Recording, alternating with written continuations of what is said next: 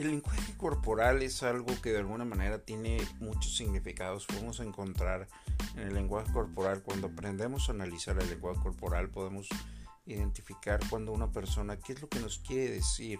Y cuando se encuentra en silencio, podemos ir escuchando todo lo que su cuerpo está gritando. ¿Me explico? Poniendo atención en cada detalle, en cada mensaje. Emitimos en, en una conversación, emitimos un sinfín de mensajes. Pero si nosotros no prestamos atención a esos mensajes, los mensajes van pasando de largo.